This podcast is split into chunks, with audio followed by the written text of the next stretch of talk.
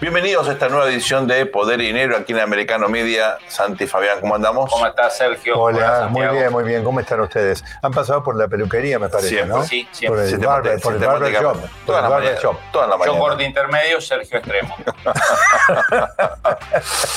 Acá si no quedan máquinas para cortarme el pelo a mí. Hoy eh, les propongo lo siguiente. Ustedes saben que cuando uno mira el mapa de la región, bueno, eh, característicamente hay tres o cuatro países que hace ya tiempo que están en una zona claramente de totalitarismo, ¿no? de totalitarismos extremos. Cuba, Venezuela, Nicaragua, crecientemente, lamentablemente también eh, Bolivia. Eh, y en ese contexto, una de las preocupaciones y ocupaciones tradicionales de este programa es efectivamente analizar el caso cubano, por diferentes motivos, por la importancia que tiene en términos políticos, simbólicos, eh, el desastre de la revolución cubana, porque sigue siendo un elemento crítico para entender lo que pasa precisamente en estos países que acaban de mencionar y en otros. Ustedes saben que la inteligencia cubana, a veces directa, a veces indirectamente, en cooperación, por ejemplo, con la inteligencia venezolana, se ha constituido en un factor de poder fundamental en la región, sosteniendo muchas veces eh, regímenes o ayudando a regímenes en otros países, con obviamente la famosa cantinera de la exportación de médicos, eh, y en algunos conflictos críticos, ¿no? Por ejemplo, eh, los acontecimientos del 2019 en Chile, como todos sabemos, hubieran sido imposibles sin la intervención de agentes extranjeros. Todo esto vuelve a Cuba, obviamente, un tema de enorme importancia. Pero últimamente, cuando uno ve la situación de la crisis en la frontera sur de los Estados Unidos, la desesperante eh, emigración de gente que está tratando de dejar la isla, lo que siguió los acontecimientos de mediados de 2021 con eh, obviamente un pueblo que se alzaba pidiendo libertad. Esto fue seguido por una muy, muy, muy severa represión. Todo esto vuelve a Cuba, naturalmente, creo yo, uno de los casos que sintetiza los grandes problemas de la región y sobre todo la impotencia de los Estados Unidos frente a este desastre que queda a, pocos, a pocas millas ¿verdad? De, de la Florida. Por eso les propongo hoy sentarnos en este tema tan pero tan candente. Sí, además, como decís, Sergio, vos citaste un conjunto de países, una mancha autoritaria que avanza, pero no todos los estados son iguales, ¿no? Porque ahí hay una cabeza pensante de muchas de estas maniobras que es, que es Cuba. Digamos, Venezuela en gran medida a través de Chávez y más claramente a través de Maduro se ha transformado en una colonia, ¿no? A nosotros en las universidades cuando estudiamos política internacional nos enseñaban que el pez grande se comía al chico en política internacional. Bueno, acá el pez chico se comió al grande, digamos, destruyó un país petrolero con 40 millones de habitantes, con universidades y expulsó 8 millones de venezolanos que andan vagando por Estados Unidos, por Europa, por América Latina. Y creo que una de las cosas, yo lo he escuchado mucho Santiago varias veces repetirlo, que quizá Estados Unidos necesita un replanteo de por qué dejó sobrevivir al régimen cubano después del 89, ¿no? Me parece que esta idea de es un Jurassic Park, no hace falta meterse, se, van a hundir solos, es una amenaza menor, estamos en un mundo unipolar, vamos a Irak, vamos a Afganistán, vamos a Libia, vamos a los Balcanes, mientras al lado de ellos estaba, estaba sobreviviendo una estructura de inteligencia, una estructura de alianzas, un soft power cultural. Hoy vamos a hablar justamente de la influencia que Cuba tiene en sectores culturales eh, de, de, de, Occidente, de América Latina, de Europa y aún en sectores woke de Estados Unidos. Digo, me parece que hace falta una autocrítica, no masoquista, pero de, qué va a hacer Estados Unidos. Estados Unidos va a seguir, eh, digamos, menospreciando la amenaza que representa Cuba, apoyada por China, apoyada por Rusia, apoyada por Irán. Quizás sea tarde o esté corriendo de atrás, pero me parece que vale la pena eh, un, un, replanteo histórico de, de, por qué Estados Unidos no hizo lo que debía hacer eh, en los 90 para liberar al pueblo cubano. Santiago, ¿tu visión al respecto? Ustedes saben, amigos, que que yo aprendo mucho de ustedes, pero me encanta rasparlos también un poquito, ¿no? Eh, no, y me, digamos, ya, ya, he explicitado varias veces cuáles son mi, mis preocupaciones, es decir, yo creo que, eh, como suelo decir, de Estados Unidos está durmiendo una siesta estratégica, bueno, eh, hay que echarle un balde de agua fría en la cabeza, digamos, para que se despierte de la siesta estratégica. A veces con seducción y con música de arpa no, no, no se despierta alguien que está en un sueño profundo. Eh, bueno, en ese ánimo, digamos, yo hago muchas críticas duras. En este caso, tengo que decir que es muy triste, digamos, haberme criado, haber, crecido, digamos, viendo a Estados Unidos en lo alto, eh, disputando con una gran potencia, digamos, este, realmente seria, como era la seria, digamos, como desafiante, quiero decir, ¿no? Que era la Unión Soviética, porque era era brutal, era feroz, y hicieron desaparecer una ciudad completa cuando hubo protestas, o sea, esto era brutal, esto era, una, esto era algo grande, digamos. Y, de repente hoy ver que en realidad Estados Unidos confronta con Cuba, o sea, permítanme que muestre que la estatura de los adversarios marca, digamos, a qué punto hemos caído. Por ejemplo, Cuba anda por el continente desestabilizando gobierno. Ahora, eh, ahora resulta que, resulta que eh, son las mismas cosas que ha hecho Estados Unidos en muchos casos. Yo digamos, eh, discrepo con esa metodología, la rechazo absolutamente de que lo hagan los cubanos, también que lo hagan los americanos. Por ejemplo, Sudán ahora está envuelto en una tremenda guerra civil Ahora, la guerra civil estalló una semana después que el gobierno de Sudán anunció que iba a firmar con Rusia una, un acuerdo por 25 años para una base naval que le iba a dar un importante acceso a Rusia. Es decir, está clarito que entre Estados Unidos y eh, Gran Bretaña, yo no tengo datos concretos, pero las cosas no pueden ser casualidad. Entonces lo mismo que hacen los cubanos por Latinoamérica, lo hacen los americanos en el resto del mundo, y ahí están los sudaneses muriendo en una guerra civil, como dice el presidente Trump, prefiero no gastarlo permanentemente, pero me remito a sus videos, Estados Unidos también asesina gente a través de sus actos. Ahora, que el adversario estratégico de Estados Unidos sea Cuba, permítanme que les diga que para mí es absolutamente decepcionante. Pero es antes peor, no es que sea adversario. La administración Obama firmó un acuerdo de cooperación con Cuba. ¿Me equivoco? No, pero sí, pero también lo es el principal proveedor de medicamentos de Cuba. Pero, ojalá fuera este, un enfrentamiento. Es cooperación con un régimen totalitario que le desestabiliza la región. Claro, pero, es una cosa absurda. Pero Sergio, Fabián, escúchenme, ¿qué duda cabe? Si, yo les pregunto a ustedes cuál es el verdadero adversario estratégico que ustedes le reconocen en perspectiva hoy a Estados Unidos, ¿me van a decir China, o me equivoco? ¿Están de acuerdo? Sí, claro. Muy bien y resulta que Estados Unidos le da de comer a China. El año lo hemos hablado varias veces con ustedes. Es decir, Estados Unidos tiene esto, es decir, les da de comer a sus adversarios. No lo entiendo, no lo comprendo. Es un Gulliver que hace crecer a los enanos, digamos. Lo que pasa es que hay veces que hay contradicciones ya demasiado profundas, ¿no? Yo entiendo que en diplomacia hay que hacer todo lo pragmático que uno pueda. Entiendo que en muchas veces hay situaciones donde eh, bueno, los contactos permiten por lo menos acotar el tamaño de, algunas situaciones. Tal vez Estados Unidos buscaba para eh, consolidar la paz en Colombia un acercamiento con Cuba. O sea, quiero dar el beneficio de la duda de que había algún interés específico, pero en la práctica cualquier cosa que se intentó en el 2014 salió mal, no funcionó. Exactamente. Entonces. Por eso eh, Trump lo corrigió y apretó las clavijas, pero bueno, al tener un solo mandato no pudo bueno, porque la evidencia era que todas esas promesas, como siempre pasó con Cuba, ¿no?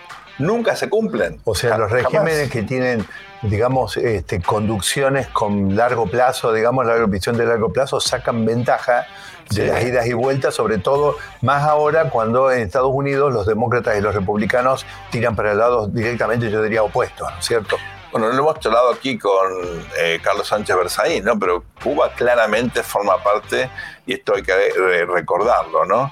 De todo un tejido donde eh, la intersección entre lo legal y lo ilegal. Narcotráfico. Claro, crimen organizado. Crimen organizado, una fuente de financiamiento que muchos analistas e informes serios cuantifican en una cifra mayor a la transferencia que la Unión Soviética le hacía durante la Guerra Fría. O sea, no es solamente una cuestión ideológica. Eso, hay mucha de, de, valores. Además, además, amigos, escúchenme, imagínense para cualquiera que quiere desafiar a los Estados Unidos. En su momento era la Unión Soviética con el tema de Cuba, los misiles, bla, bla.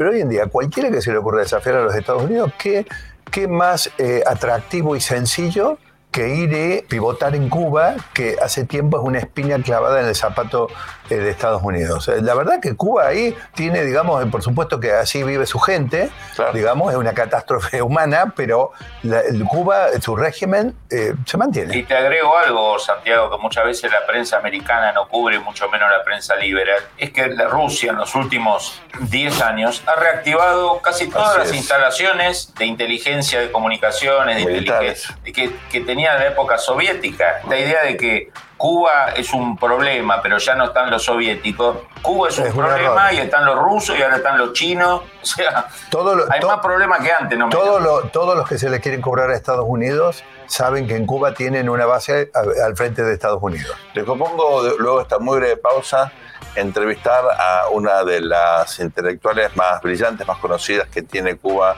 Naturalmente está en el exilio. Se trata de Zoé Valdés, una escritora de enorme reconocimiento internacional. No se vayan, volvemos dentro de un ratito con esta entrevista tan significativa con esta intelectual cubana. Si sos un intelectual, estás en el exilio en Cuba, te das Seguro. Ya volvemos. Sign up to The Economist for in depth curated expert analysis of world events and topics ranging from business and culture to science and technology.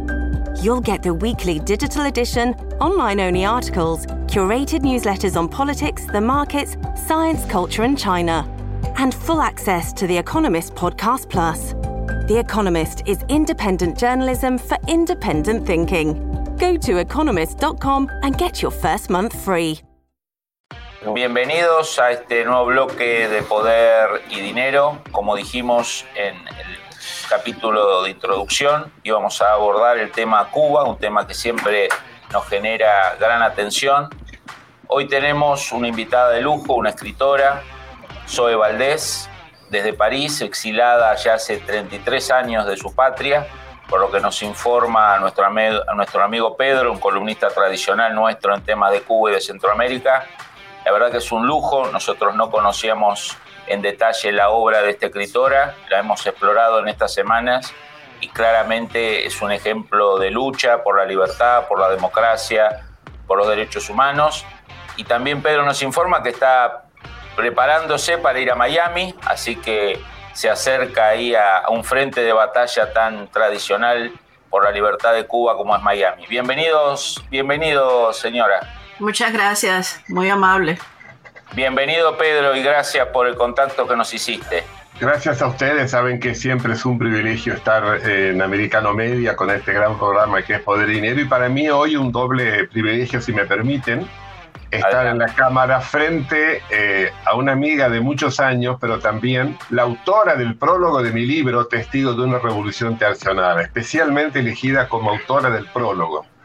Eh, como diríamos aquí, por algo será. Pedro, contanos un poquito la historia, cómo la conociste y después nos gustaría que ella desarrolle un poco su, agenda actual, ¿no? ¿Cuáles son sus, sus planes en esta larga lucha que tiene por la libertad de su país? Sí, cómo no. Esto, yo la conocí, digamos, primero su obra, lo que escribía ahí, eh, yo estaba en Bonn destinado en los años 90, en la Embajada Argentina en Bonn en ese momento en Alemania, y había una señora alemana muy difusora de la literatura española, actual y, más clásica.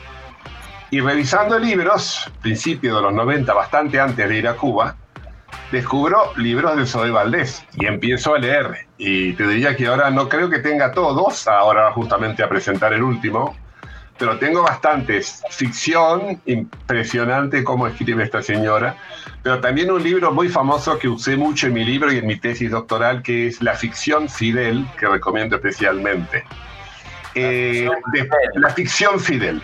Es una ficción que no tiene mucho de ficción, es un título, si me permite, Zoe, ya tirando un poco a la ironía, porque es bastante real lo que ella dice, pero lo llama ficción. Y después con el tiempo, estando en Alemania, nunca imaginé, por supuesto, en los años 90, que 10 años después iba a ir destinado a Cuba. Y ahí empecé a ver cómo es la realidad, empecé a visitar, como ya les he contado a ustedes más de una vez, he recorrido Cuba casi, casi, como dicen ellos, desde la punta de Maicía al Cabo San Antonio y la isla de la Juventud. He hablado con cubanos y bueno, eso ya ustedes lo, lo saben. En ese momento. Al circuito, no te limitaste al circuito. No, no, no. No, no, no. Y no conozco el monumento al Che en Santa Clara. Eh, no sé, nunca me atrajo demasiado. el monumento a mi compatriota. Pero bueno, y ya entre Cuba y Finlandia, que fue el otro destino, tuve oportunidad de ir. Eh, mi hija vivía en Barcelona, nos encontramos con Zoe en Barcelona y luego en otros lugares, en París también. Y bueno, ya se fue generando el conocimiento que, que, tengo, la admiración mía por, por Zoe. Y creo que básicamente o sintéticamente es eso lo que podría decir por ahora. Zoe, eh, eh, contanos un poco eh, cómo fue el motivo de tu exilio, hacenos una breve síntesis de tu hoja de vida, cómo llegaste a París, cuándo entraste en el tema de las letras. Bueno, yo escribo desde muy joven, desde mis 17 años, de forma más seria. Y bueno, entré en la literatura por, por mi familia, por mi abuela. No es que fueran escritoras, eran mujeres eh, mi madre y mi abuela muy, muy sencillas, pero amaban la lectura y a través de la lectura. A los 17 años escribí un libro que fue el primer encontronazo personal mío con el régimen. Eh, respuestas para vivir eran más preguntas para vivir. Hoy todavía son preguntas para vivir, cada vez más viejas, más preguntas tengo. Y eh, por supuesto, cuando el libro lo mandé a un concurso en México, pues ahí hubo problemas. Además era un concurso que tenía un jurado muy importante, estaba Efraín Huerta, José Emilio Pacheco en el jurado, pero también era un concurso que habían em, convocado los eh, guerrilleros del Frente Nacional de Liberación del Salvador con eh, un grupo de escritores mexicanos. Y entonces eh, lo que se había anunciado en, un pequeño anuncio en un periódico cubano era que era un concurso en México y así fue como participé. Eh, cogí el premio, o sea, me dieron el premio y eh, nunca me dieron la información en Cuba que yo había sido el premio hasta un año después.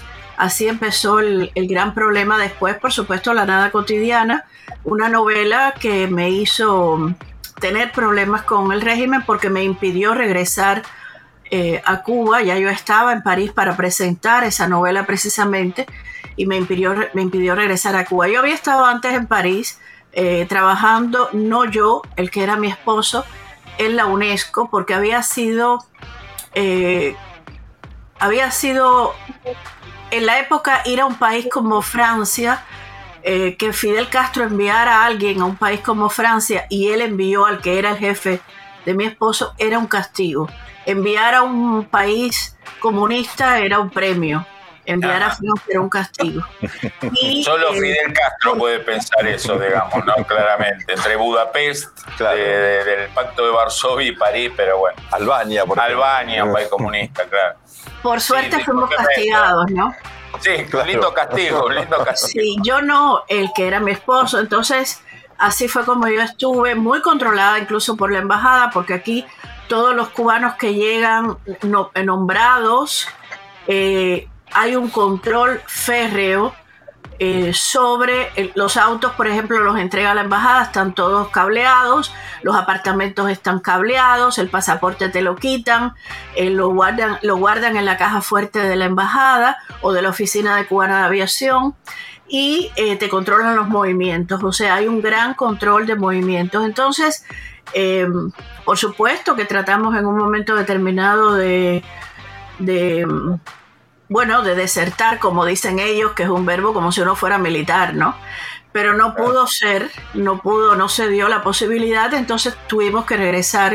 Eh, yo regresé antes y, así empecé mi, mi vida de, de escritora, eh, crítica literaria, crítica de arte. También trabajé un tiempo en el Instituto Cinematográfico eh, Cubano, el, el ICAIC, y ya luego con 34 años, la misma edad en la que se exilió Guillermo Cabrera Infante, eh, el año, muchos años antes, pues yo me fui con esa novela. Y la novela se publicó y ellos me hicieron una guerra eh, a tal punto que me amenazaron de muerte en varias ocasiones eh, a través de, mm, bueno, de, gente que ellos tienen aquí para hacerlo, ¿no? Y yo estuve eh, bastante protegida por la DST en Francia, cosa que agradezco.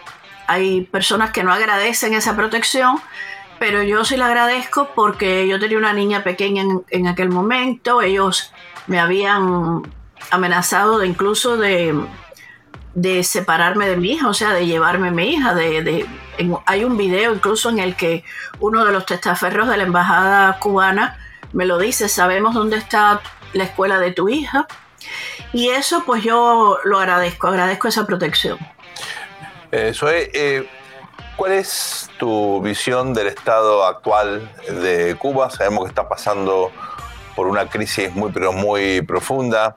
Eh, no es la primera, hay una ola eh, de emigrantes muy significativa, algunos creen que es incluso superior a, la de los Marielitos. Eh, ¿Estamos viendo un régimen que está en descomposición o es una de las tantas crisis que ha tenido el casterismo, de las cuales lamentablemente ha podido recuperarse? Bueno, eso es un régimen en descomposición desde hace mucho tiempo, eso es cierto, pero es un régimen que también disfruta de un apoyo internacional inconcebible, pero auténtico.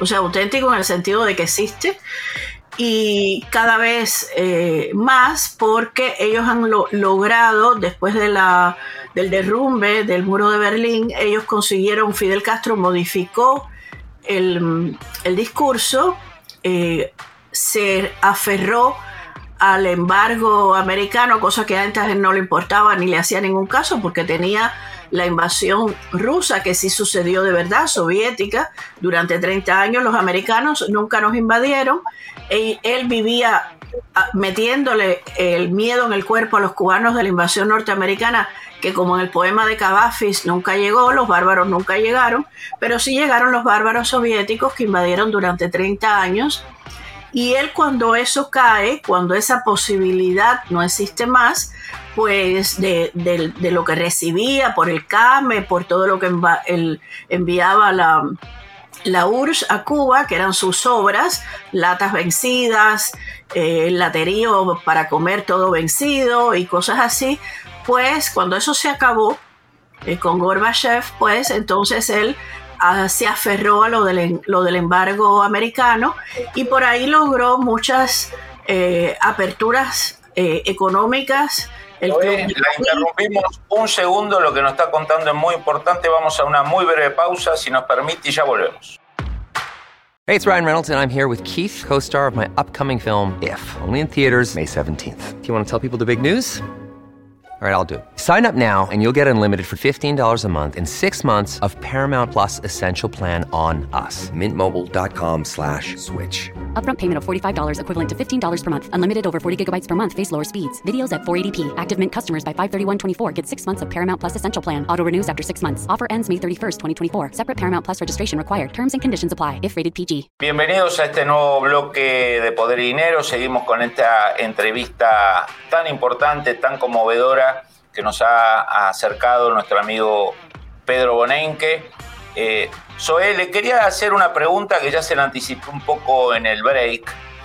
París ha sido históricamente un epicentro de una izquierda marxista, caviar o champagne, como le dicen algunos, eh, apologética de la Unión Soviética, de Mao, eh, de, de, Fidel Castro, de la dictadura nicaragüense, ¿no? Siempre fue como, como un hub de, un pensamiento antioccidental y antidemocrático. ¿Cuál fue la interacción suya como literata, como, como perseguida del régimen cubano? ¿Cómo, cómo fue recibida?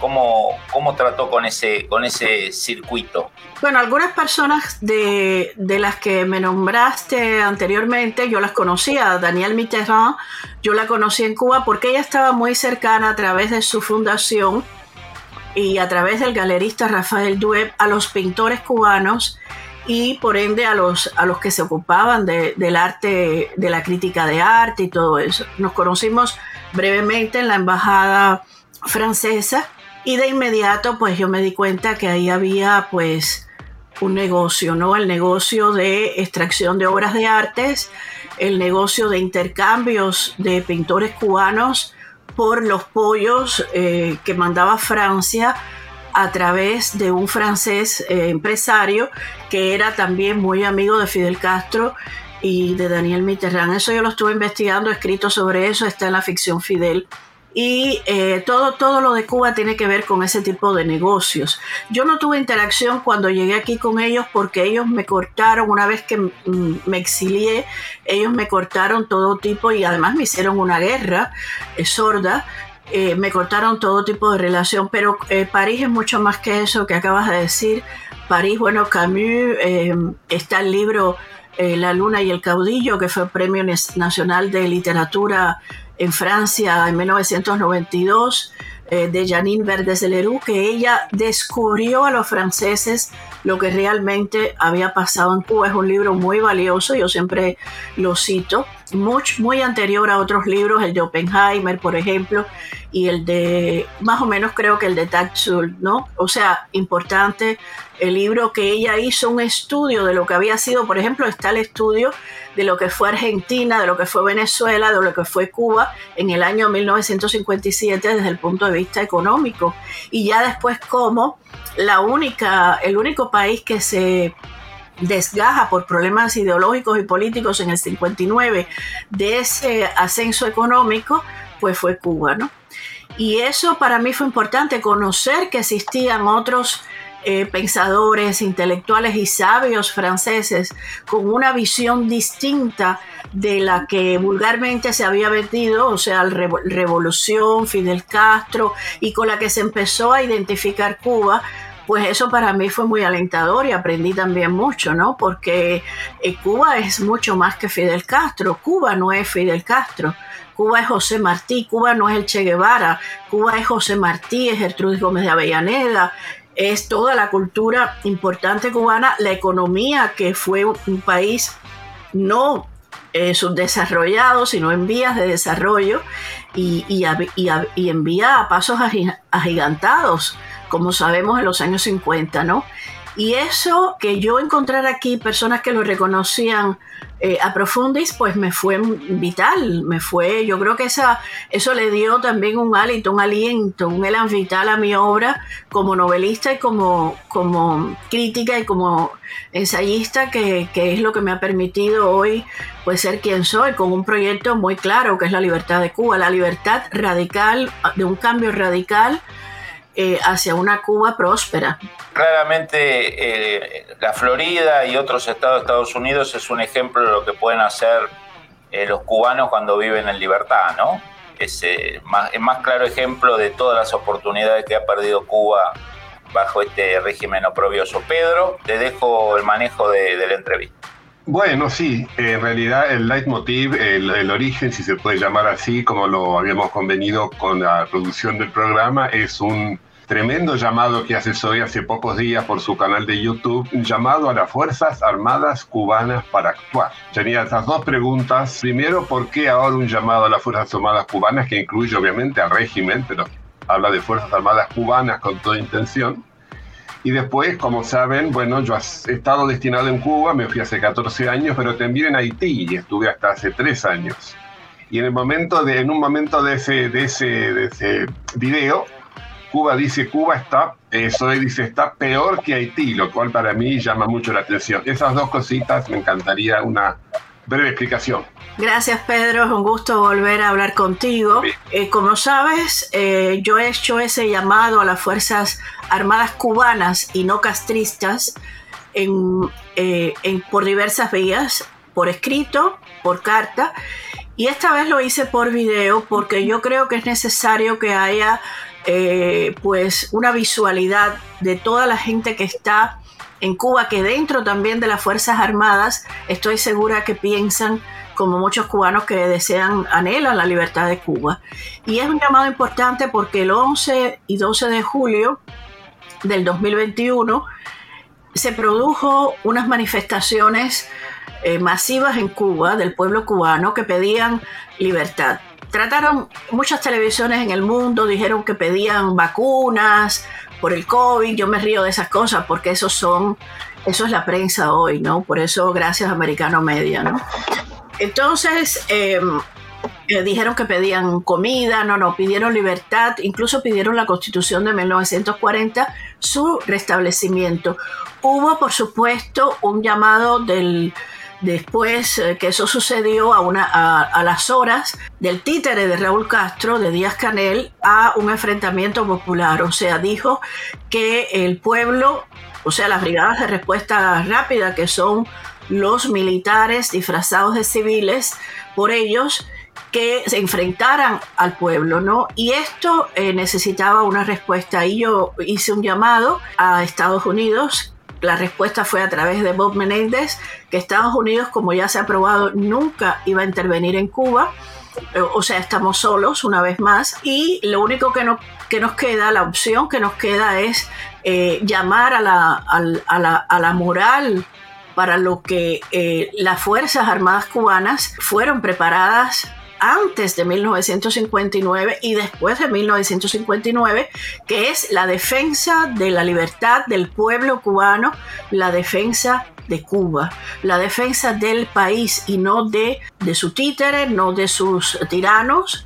Raúl Castro está vivo y sigue siendo el tirano, su hijo es quien manda, Alejandro Castro Espín. ¿Por qué digo en un momento del video que Haití está peor? Bueno, en primer lugar porque sabes que en Cuba se hizo una revolución en 1959 para, para supuestamente hacer una especie de paraíso dentro de lo que ya era el paraíso, ¿no?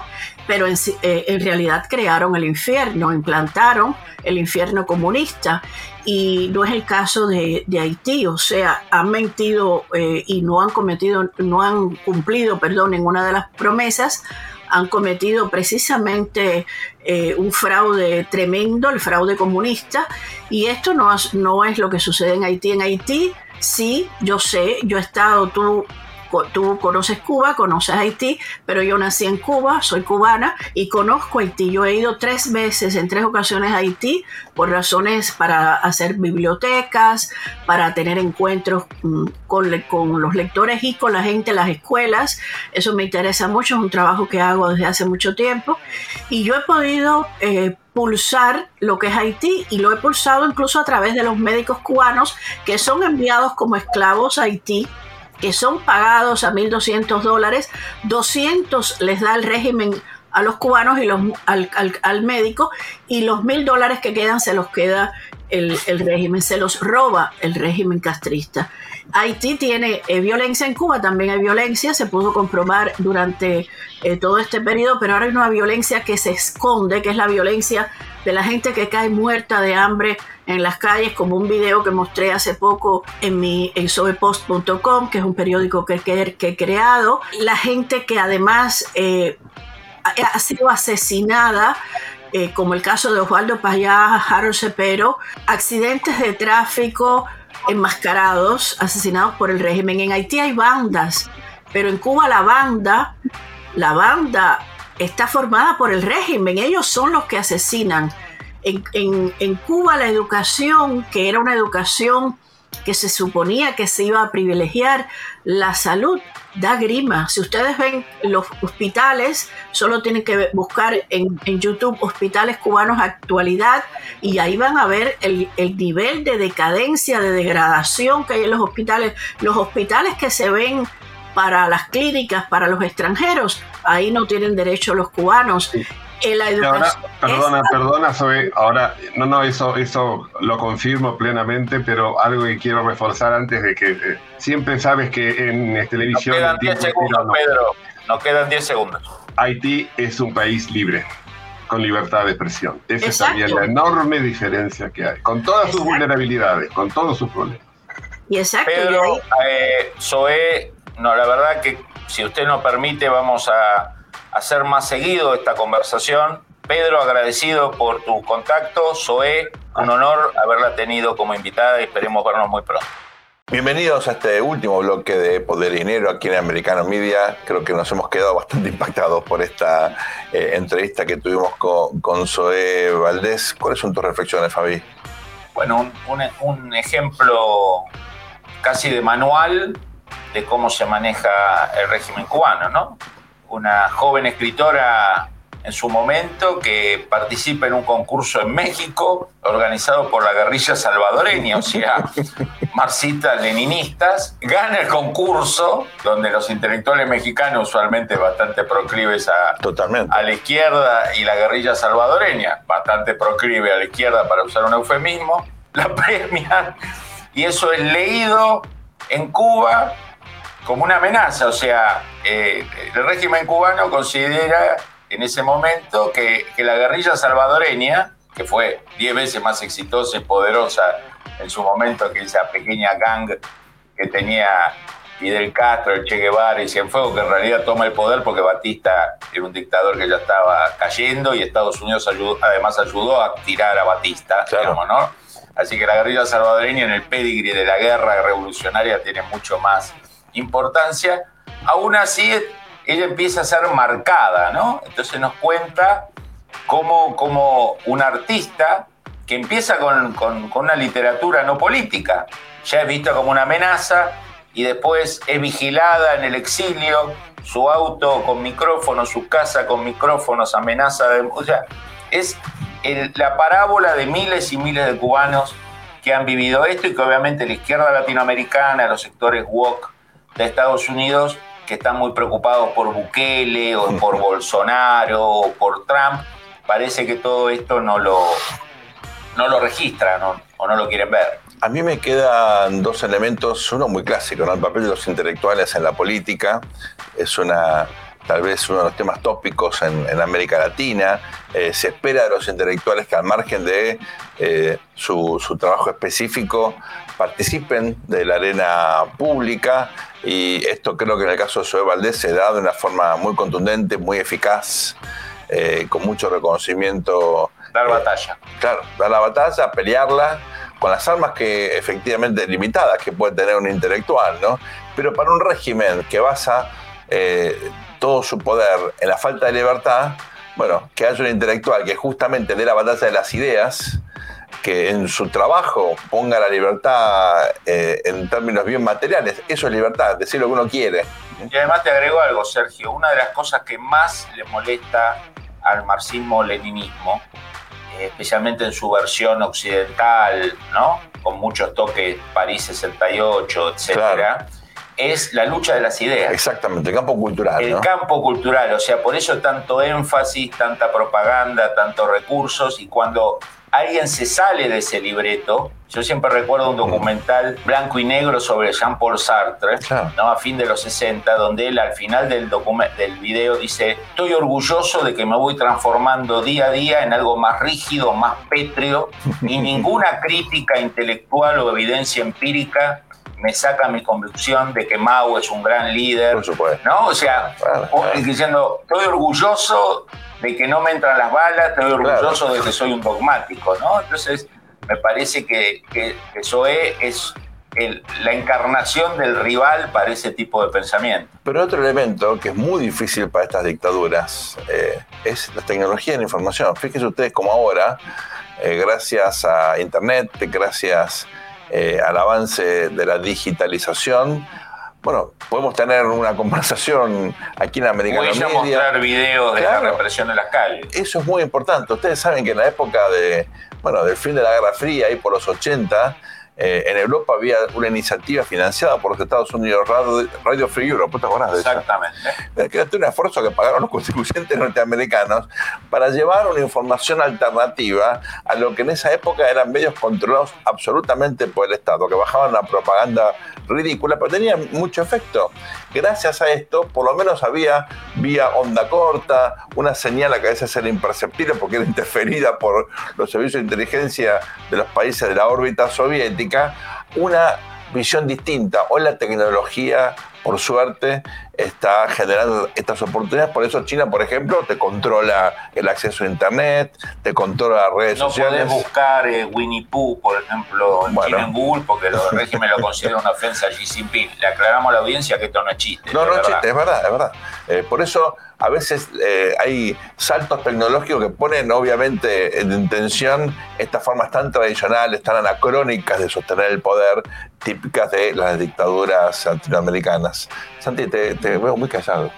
Pero no, eh, veo que, es decir, hay que, eh, la, la tecnología, el problema es que los otros también la pueden utilizar, ¿no es cierto? Es Y- cierto. Y, la verdad que eh, había, fue una época, la, la Guerra Fría en ese sentido fue terrible, digamos, la- los temas audiovisuales principalmente, la onda corta rompía eso, pero las personas empezaban a consumir imágenes y la televisión, la televisión eso llevó a una especie de torre de Babel de diáspora de, de normas, por ejemplo, Estados Unidos desarrolló la norma NTSC para sus transmisiones de video, en Latinoamérica solo la adoptó Chile, pero Argentina, que tenía tensiones con Chile, adoptó PAL-M, que era una norma en realidad de origen ¿no? alemán, Claro. pero en una variante M, porque Brasil adoptó la PAL-B, y si nos vamos a Europa, Francia y, Rusia eran los únicos dos que utilizaban un sistema que se llamaba SECAM, que era absolutamente incompatible con ninguna otra cosa, y el resto de Europa utilizaba variantes de. PAL. Es decir, eh, realmente era imposible. Yo me, les cuento, como soy técnico en electrónica, me gané la vida convirtiendo equipos de otras normas, pero quiero decir, la, la tecnología siempre eh, se abre camino. Ahora, sobre el tema de la penetración cultural, no nos olvidemos que Hollywood también fue esto. Yo creo que nosotros tendríamos que plantear en términos que lo que pasa es que Estados Unidos se ha quedado, porque eh, Hollywood era un vector de penetración cultural. Les quiero hablar del viaje de Walt Disney, el del bueno, o sea, del original, no de, la, no de los amigos Walt de Fabián, sino de, de- de Walt Disney. Estuvo un mes en Argentina, Claro. estuvo en Chile una semana, estuvo, andan las imágenes dando vueltas de Walt Disney en un, en un, en un campo donde están haciendo un asado con cuero en las Pampas Argentinas, estuvo en Brasil y el Departamento de Estado lo contrató, lo llevó para que trabajara, digamos, con todo lo que era que consumido ávidamente por los menores, con todo el tema de Mickey, de Bugs Bunny. eh, eh, bueno, eh, quiere decir que Estados Unidos lo hizo y lo hizo bien en un tiempo. ¿Qué pasa con Estados Unidos ahora que ha permitido y ha dejado el terreno libre? Amigos, esto es lo que a mí me No, ahora molesta. produce, hay eh, producciones americanas que atacan a Estados Unidos, digamos, ¿no? Y creo que hay una proliferación de eh, visiones críticas. No, o sea, pues, es como que, a ver, yo no sé, ustedes, ustedes son los que tienen que analizar esto, ¿no? Pero a mí me da la impresión que es como que están culposos del éxito que han tenido. Es decir, han llegado allá arriba, han sido el imperio dominante y cuando se han dado vuelta y vieron que estaban solos, en lugar de seguir avanzando, se han puesto culposos. ¿Qué pasó acá? La competencia siempre es buena, Santi. Siempre es buena la competencia, nunca hay que relajarse. Bueno, ahora la van a tener. Bueno, que es una la- oportunidad no, también y esto. no es la primera vez que les pasa, amigos. Acuérdense, cuando viene la Primera Guerra Mundial, Estados Unidos, que al final del siglo XIX, si bien no era el Estados Unidos de hoy, pero ya era una gran potencia regional, es como que se había dormido y estaba prácticamente desarmado. Cuando llega la Segunda Guerra Mundial. Estados Unidos lo mismo. Cuando termina la Guerra Fría, gana la Guerra Fría, ahora, como ustedes saben, yo me las paso echándole sal en la herida a ustedes, Mm. con el tema de que Rusia le ha sacado al menos tres o cuatro años en desarrollos estratégicos de Estados Unidos. Y Claro. les recuerdo que desde el Sputnik, en 1957 hasta 1963-64, Rusia llevó la delantera en la carrera Es espacial. Es decir, Estados Unidos duerme siestas estratégicas. cada tanto, es así, con costos enormes. La verdad que este ha sido un programa que por lo menos en lo personal para mí fue muy, muy conmocionante tener la oportunidad de entrevistar a, a Zoe Valdés. Eh, ha sido fundamental. Queremos agradecer una vez más a nuestra producción y a nuestro amigo Pedro Fojaiken, ¿no? Fabi, Sí, así es que por- nos acercó el contacto. Por Eh, supuesto. y- Yo no, igual que no sea grande la producción porque tiene unas cuantas, cue- unas cuantas cuentas para pagar. Pero ¿no? hoy acabo una, confusión- una, una confesión muy interesante por parte de Santiago y antes de que este programa se acabe yo le quiero preguntar lo siguiente. ¿Vos inventaste esto de la binorma entonces? No, no, no, no, no. No, no, yo No, lo que hice. hackeaba las No, no, yo, binormas. yo lo que hice fue hackear las binormas. Ah, ok, ok, no, me quedo Eh, había, les cuento que había un componente que se llamaba la línea de retardo, Ajá. que era lo que permitía convertir un equipo en otro. Ya las empresas transnacionales saben a quién hacerle expresión. Gracias por acompañarnos. Prescribió, Ha sido- prescribió. Ha sido todo por hoy. Ha sido Poder y Dinero aquí en Americano Media. Hasta muy pronto.